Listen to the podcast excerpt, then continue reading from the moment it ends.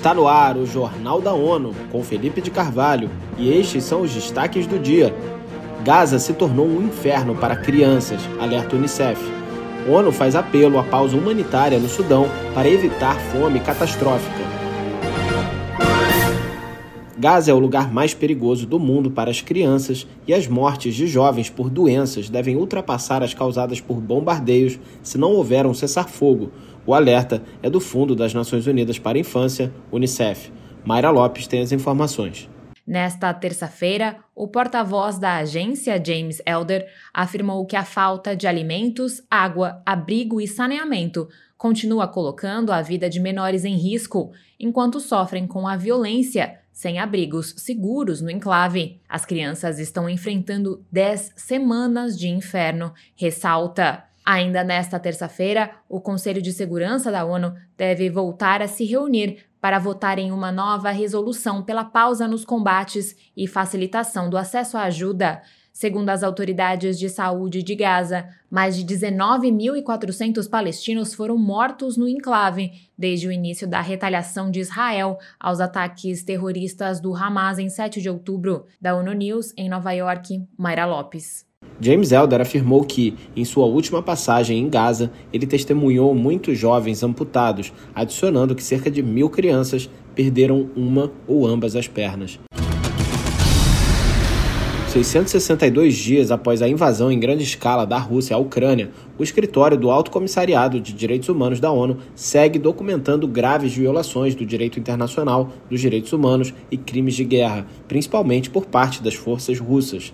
Em um diálogo interativo realizado nesta terça-feira, o Alto Comissário de Direitos Humanos, Volker Turk, apontou que a Rússia falhou amplamente em tomar medidas adequadas para proteger civis e infraestruturas civis contra os efeitos de seus ataques. Até 4 de dezembro, foram registradas e confirmadas mais de 10 mil mortes de civis resultantes do conflito desde fevereiro de 2022, incluindo mais de 560 crianças. Outros 18,5 mil civis foram confirmados feridos, muitos deles com gravidade. Assim, Turkey adicionou que a Rússia deve cessar imediatamente o uso da força contra a Ucrânia. Agências da ONU soam o alarme sobre a escalada da crise de segurança alimentar no Sudão, apelando a uma ação imediata e coletiva para evitar uma catástrofe humanitária iminente. Saiba mais com a Matijane. A Organização das Nações Unidas para a Alimentação e Agricultura, FAO, e o Programa Mundial de Alimentos, PMA, apontam que 17,7 milhões de pessoas no Sudão 37% da população analisada enfrentam elevados níveis de insegurança alimentar aguda. A análise cobre o período entre outubro de 2023 e fevereiro de 2024. O conflito em curso e a escalada da violência estão aprofundando a crise humanitária e piorando a segurança alimentar das pessoas em diversas zonas urbanas, semi-urbanas e rurais.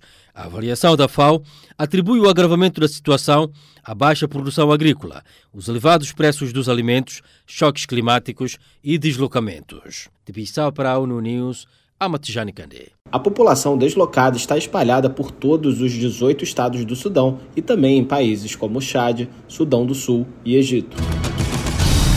O turismo internacional está caminhando para recuperar quase 90% dos níveis pré-pandêmicos até o final deste ano, segundo os dados mais recentes da Organização Mundial do Turismo, OMT, Aproximadamente 975 milhões de turistas viajaram internacionalmente entre janeiro e setembro de 2023, um aumento de 38% em relação ao mesmo período de 2022.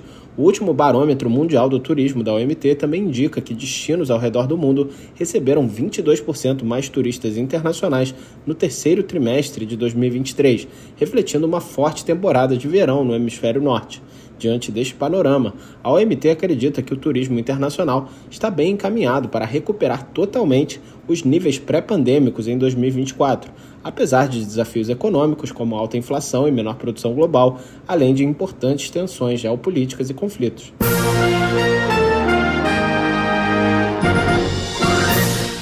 Este foi o Jornal da ONU mais informações na nossa página news.n.org/pt e nas nossas redes sociais. Siga a gente no Twitter, arroba ONONews.